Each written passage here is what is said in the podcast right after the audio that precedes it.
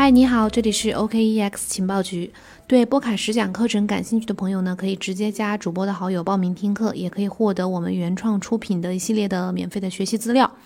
今天我们节目分享一个最新的消息，关于监管方面的，就是美国货币监理署发布了一封呃解释信。这个解释信是什么呢？就是关于呃对国家银行和这个联邦储蓄协会去授权使用独立节点验证网络和稳定币进行支付这样一个规定的一个解释。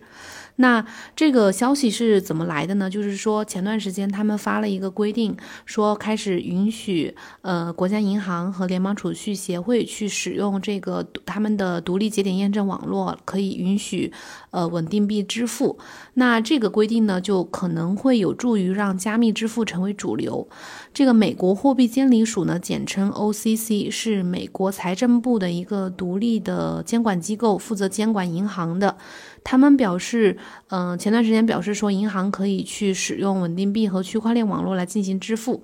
在昨天一月五号，他们发了一封最新的解释信函，当中他们澄清说，只要遵守法律和良好的银行之间的这个规定的话，国家银行和联邦储蓄协会可以使用这个节点独立节点验证网络，简称 INVN 这个网络上的节点来验证、存储和记录付款交易。同样呢，银行还可以使用这个独立节点验证网络和相关的稳定币进行其他一些合规的付款活动。这个货币监理署署长，呃，叫布莱恩·布鲁克斯，也是前 Coinbase 的执行官。他在一份新闻稿当中说呢。这项举动是为了去利用加密货币行业来跟上这个行业的步伐。虽然其他国家政府已经呃构建了实时的支付系统，比较先进的支付系统，但是美国呢一直在依赖呃他们的这个创新部门来提供这样的一个实时的支付技术。在美国货币监理署的这封解释信当中呢，明确指出说，作为金融中介呢，银行在加快资金流动方面是面临很大竞争的。在美国货币监理署的眼中，这个独立节点验证网络呢，呃，就像区块链和其他的这个分布式的账本技术一样，是一种有效和快速呃转移资金的一个方式。另外，这个信中还提到说，银行呢可以，嗯。像发行借记卡和支票一样去发行稳定币，并且将它兑换成法定货币。OCC 的这个举措呢，会让呃这一切都看起来还不错，因为银行长期一直以来是要使用出纳支票、旅行支票和其他各种无记名的票据来作为方便呃无现金支付的手段的。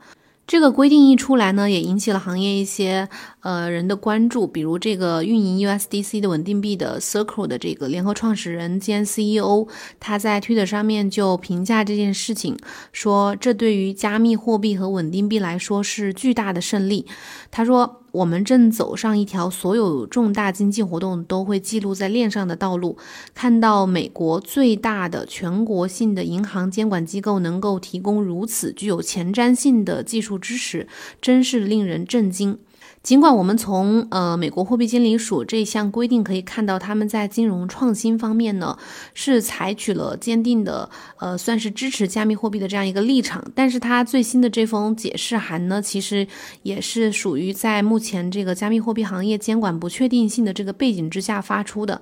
呃，十二月中旬，大概呃，应该是十二月中旬、十二月底的样子。美国财政部的另一个监管部门，一个独立的部门叫金融犯罪执法网络，呃，英文简称是 FINCEN。这个执法机构，这个监管机构呢，他们也提出了一项拟提议规定，就是要求包括银行和加密货币交易所在内的货币服务企业。当他们的加密货币交易达到了一定美元数额的时候呢，需要记录在私人的加密货币钱包里面，并且向他们机构进行报告。这项规定的公众意见征求期呢，呃，已经在昨天正式结束了。虽然他们这项拟议的规定呢，不会和这个美国货币监理署的规定去发生一个冲突，但是确实也表呃反映了目前监管上普遍的一个不确定性。这个监管的不确定性呢，一切都要起源于上个月月初发布的一个法案，叫《呃稳定币网络共享和银行执照执行法》。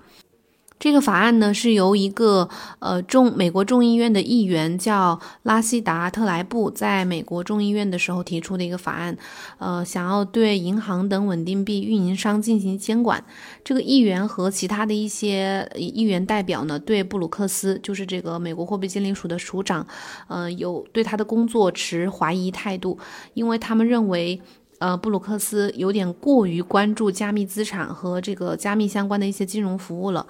然后，众议院金融服务委员会的主席马克辛沃特斯去年十二月呢，还给当选的总统拜登发了一封单独的信件，要求拜登任命的这个美国货币监理署的官员呢，要将银行和金融科技公司区分的更加清楚。所以，这个呃，这个主席他提出的建议就是取消这个美国货币监理署的这项允许国家银行为他们客户保管加密货币的这个指导意见。总结一下呢，就是说，虽然嗯，每个监管机构的政策出来的时候，肯定都会有人认同，也会有人反对。如果说，呃，美国货币监理署的这项政策，这项允许银行去使用稳定币支付的这项政策，如果能够正常开展下去的话，就是后来假如没被打断、没被呃叫停的话，那肯定是对加密货币，尤其是稳定币的地位以及他们未来的这个支付用力上是有很大很大的促进作用的。好了，以上就是咱们今天的节目，感谢你的收听，我们明天晚上同一时间再见，拜拜。